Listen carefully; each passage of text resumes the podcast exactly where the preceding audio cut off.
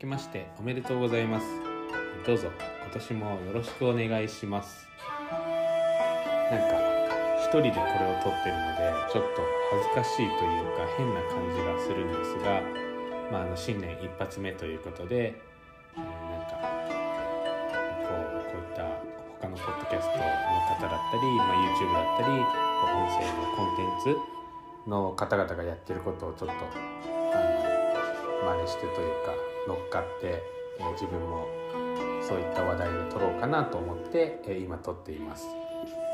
昨日、えー、と1年の振り返りっていう、えエピソードで撮ったので今回は、え今年の目標というテーマで、え少しお話ししようと思います。どうぞお付き合いください。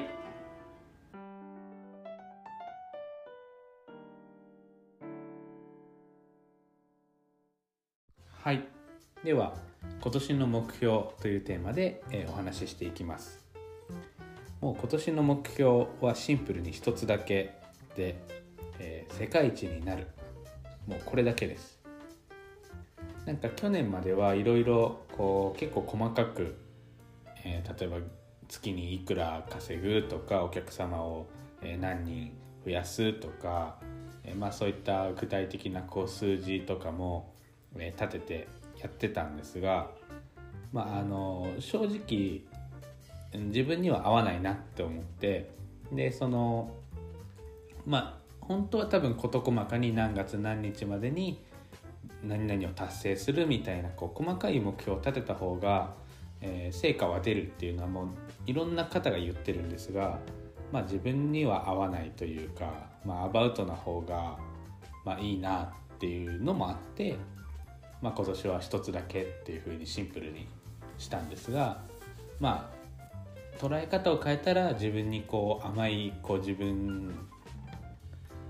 をこうまあ曖昧にできるその目標にしてっていうふうに捉えられることもあるし、まあ、ただその目標を立てることがゴールではないのでそこでやっぱり自分が進む方向性だったり、え自分のその生き方っていうのを明白にするための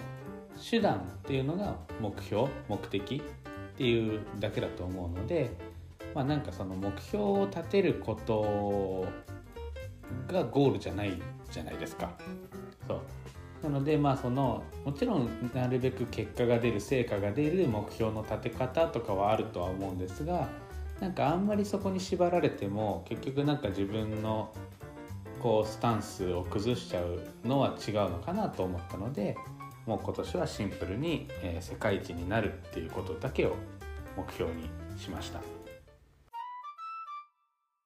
そうですね。世界一になるっていうところでよくあるのがこうなりたいっていう方がいるんですよね。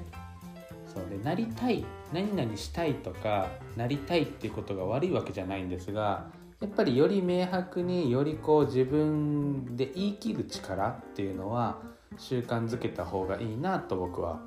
思っています。でそのなりたいって言ってる願望の時ってやっぱり弱いんですよね。だ僕も一時期やっぱり自分がこう去年はこう迷った自分を見失った時期なんかはこう世界一になりたいってこう言っちゃってたんですよね無意識に。それまではなるって言ってたのになんかいつの間にかこうなりたいになっててだ結果その時期ってやっぱりうまくいかなかったしこう自分のリズムを崩したというかやっぱりそういった時期だったので、まあ、そういった言葉の習慣っていうのは、えー気をつけるようにしています。そうなので、まあ、それがトレーニングでも結局えーつながってきて、えーこうこうなったらいいなとかではなくてこうするっていう、えー吠えないでほしいなではなくて、えー吠えさせないとか、まあ、ちょっと言い方表現はきついかもしれないですけどそう吠えないでほしいよりももう吠えさせないっていう絶対ここでは吠えさせないっていう、えー強い気持ちを持ってトレーニングに取り組むとやっぱりそこの覚悟っていうのが犬たちにも伝わって犬たちもあ今はちゃんとする時間なんだっていうことがあの明白に伝わるなんてこともあるので、まあ、そういったそこの自分のスイッチの切り替えだったりこう自分のその無意識のちゃんとところっていうのを、え、明白にする習慣として、まあ、そういったこう言葉語尾を特に気をつけるようにしてます。はいでここで多分皆さんが気になることとして何を基準として世界一なのかっていうところだと思うんですよね。結構これあの聞かれることが多いんですが、まあ、まずその、えーと、競技とかパフォーマンスの大会世界大会があってそこで優勝するっていうのも一つの世界一だと思うんですが、えー、僕の場合え競技とかパフォーマンスっていうものをやってないのでなのでそういう大会に出て世界一を取るっていうのは、えー、僕の中では違うんですね。でじゃあ、えーとまあ、その家庭犬僕がメインでやってる家庭犬という、まあ、その型がないトレーニングそれぞれ犬によってそれぞれの家庭によって違うので、まあ、その中で何をもって世界一かっていうところなんですが、えー、まずやっぱり自分で自分を世界一だと認められるかどうかだと思うんですね。でこの、まあにえー、自他ともに認めるなんて言葉があるように、えー、まずやっぱり自分であ俺は今世界一だなっていう世界一の訓練士だって言える思えるようになることがまず自分の中で一つの基準だと思ってます。で自分で自分を認められないのに他人が自分を認めてくれることってないと思うのでまず自分で自分を世界一だと認められるように、えー、なることですね。で、まあ、ちょっとこう話それちゃうんですがこの間12月のその代々木公園での練習会の時に、えー、僕がその家庭犬のトレーニングでこの人が日本で一番すごいなって思ってるトレーナーさんとたまたま会ったんですね。まあ、向こうはその向こうもセッション中で、まあ、僕もあのその練習中だったので別に喋ったとかそういうことではないんですけどあのそこで初めてその人とそのリアルリアルで会ったんですがあの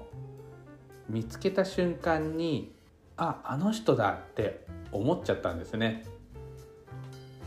何々さんだって思っちゃってうわこんなとこで会えたみたいなこうそれがこう無意識のうちに自然と出てしまってその感情が。でその時はちょっとなんか嬉しかったんですけど冷静になったら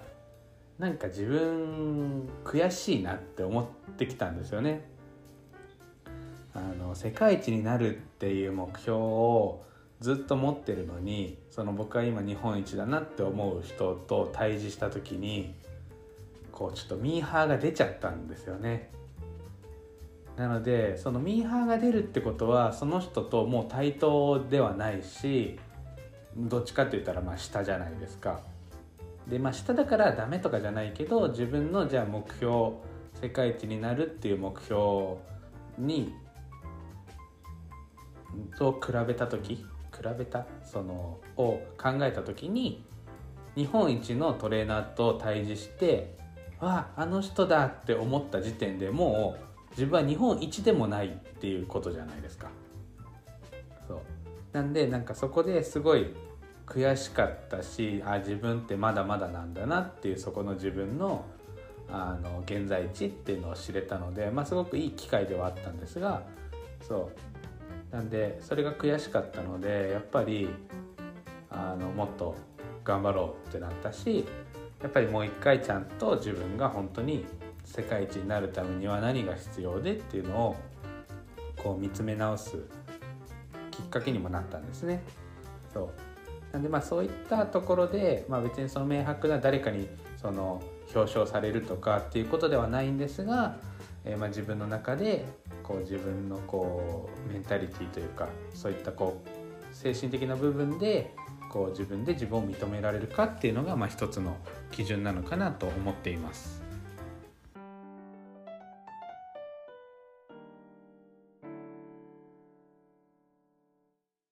はい、今日も聞いていただきありがとうございました。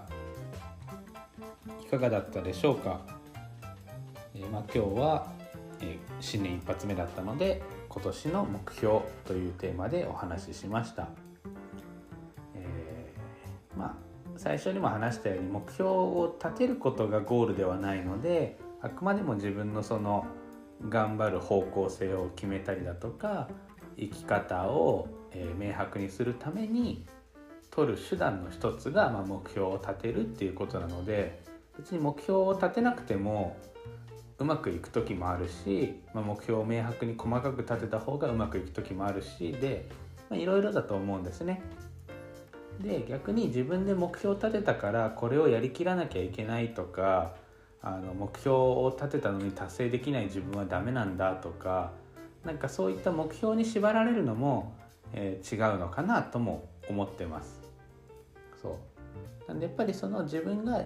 うん、何かを達成したいとかやりたいから、まあ、一つのその自分のこうマインドセットとして目標を立てるとかだったらいいんですけど目標を立てて満足してしまったり目標に縛られてしまうっていうのは本質的ではないかなと思うので、まあ、そういったことを踏まえながら、え今年の目標とか、え自分の犬との目標とかを立ててみるのもいいのかなと思います。それでは、えー、良いお正月をお過ごしください。またね。